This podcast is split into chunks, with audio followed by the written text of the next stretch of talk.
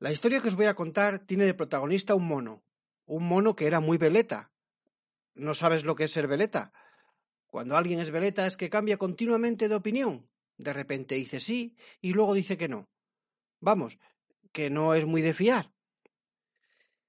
Pues érase una vez un mono que se sintió un día menos mono de lo que era, así que decidió ir al barbero para que le arreglara el pelo y le pusiera guapo. Aunque ya sabéis, aunque el mono se vista de seda. El barbero le empezó a arreglar el pelo, y cuando le estaba arreglando el pelo, el monín miró para él y le dijo Córtame el rabito. ¿Pero cómo te voy a cortar el rabito? Que te va a hacer daño. Ay, no, no, no, que el rabito está muy feo. Que me cortes el rabito que no me gusta nada. Pero que te va a hacer daño, ¿cómo te voy a cortar el rabito? Que, que el cliente siempre tiene la razón. Y tan pesado se puso que al barbero no le quedó más remedio que afeitarle el rabito.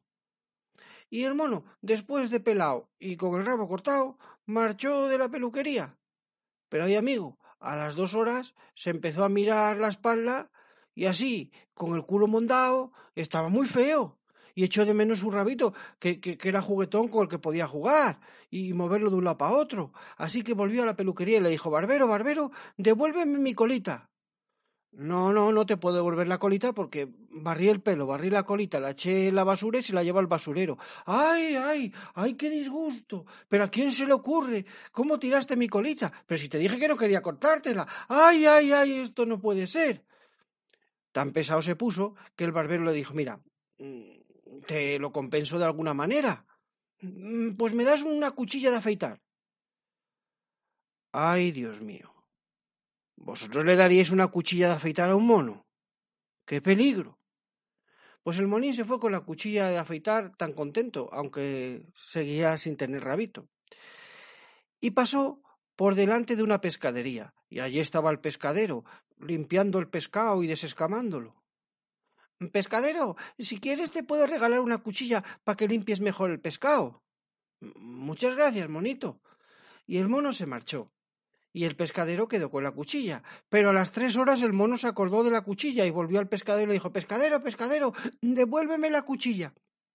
No te la puedo devolver, porque de tanto desescamar se ha roto. ¡Ay, que se ha roto la cuchilla! ¿Pero a quién se le ocurre? Pero usted, usted, usted no tiene cuidado. Pero me, me la habías dado, ni te la había dado ni nada, que era mi cuchilla. Dámela. Y tan pesado se puso que, que el pescadero le dijo, bueno, no te disgustes, te voy a dar el pescado más gordo que tenga. Mira, este besugo. Y se fue el mono tan contento con el besugo. Y cuando iba con el besugo pasó por la calle y mmm, olía a pan recién hecho. Entró en la panadería y ahí estaba el panadero cociendo hogazas de estas muy grandotas en el horno, en un horno de leña. Mm, panadero, como tienes un horno tan curioso, ¿por qué no me haces el besugo asado y así lo como?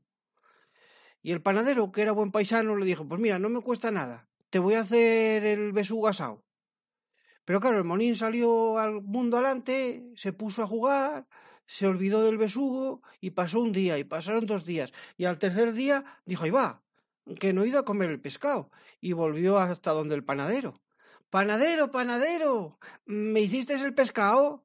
Sí, te lo hice, pero han pasado tres días, y como se iba a poner malo, se lo comió mi mujer. ¡Ay, que se lo comió tu mujer! ¡Ay, así reviente! Pero mira qué gorda. ¿Pero a quién se le ocurre comerse mi besugo? Pero usted no falta mi mujer, que, encima que te hacía el favor que no te iba a cobrar nada. Ni cobrar nada, ni nada. Que se ha comido mi besugo. ¡Ay! Y claro, tan pesado se puso que le dijo el panadero, venga, anda, te voy a regalar tres hogazas grandes y calla la boca. El monín se fue tan contento con sus hogazas. Y pasó por un colegio. Y allí estaban jugando en el recreo los niños y las niñas. Y llegó allí y todos tenían una cara de hambre. Claro, debían ser tiempos en los que la gente no tenía mucho para comer. Y el monín, que de primeras tenía buen corazón, pero ya os he dicho que era un poco veleta, les dijo Venga, os doy de comer el pan sacó las hogazas y todos los niños y niñas comieron las hogazas. Y el monín, que había hecho una buena acción, se fue tan contento. Pero ay, amigo, al día siguiente se acordó del pan. Volvió al colegio y le dijo al maestro, Maestro, me tiene que dar usted tres hogazas. ¿Cómo tres hogazas? Sí, que se las comieron las niñas y los niños. No, hombre, bueno, se las diste tú. ¡Ay, que se las di yo! ¡Que eso no puede ser! ¡Que, me he quedado sin pan! Bueno, pues no habérselo dado. ¡Ay, ay, ay, Dios, no puede ser! Pues o me da el pan otra vez de vuelta o me llevo un niño. ¿Pero cómo te vas a llevar un niño? ¡Que me llevo un niño! ¡Que ni se te ocurra, mono! ¡Que sí se me ocurre! Y enganchó un niño y salió corriendo con él. Pero no os preocupéis, ¿eh? que todavía no se ha acabado.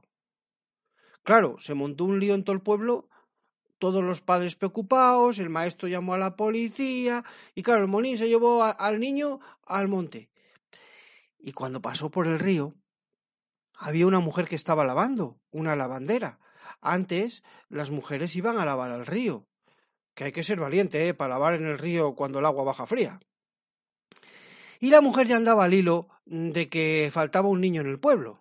Y allí llegó el monín con el niño. ¡La bandera, la bandera! Si me das algo, te lo cambio por un niño. La lavandera, que primeramente lo que quería recuperar al niño, le dijo que sí.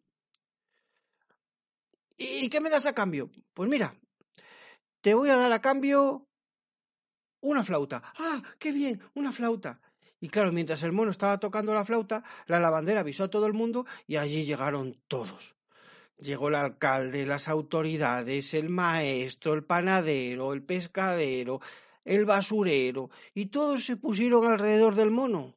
Y claro, el mono al ver a tanta gente eh, se dio cuenta de que la había liado muy gorda. ¿A quién se le ocurre? Mira que llevas un niño, te vamos a cascar las liendres. Bueno, eso es una forma de decir que le iban a dar una buena zotaina.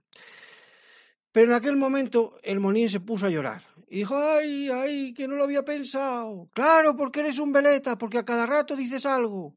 Para la cárcel que lo lleven. Ay, no, que no lo vuelvo a hacer más. Y claro, ver llorar a un mono, la verdad que no asusta.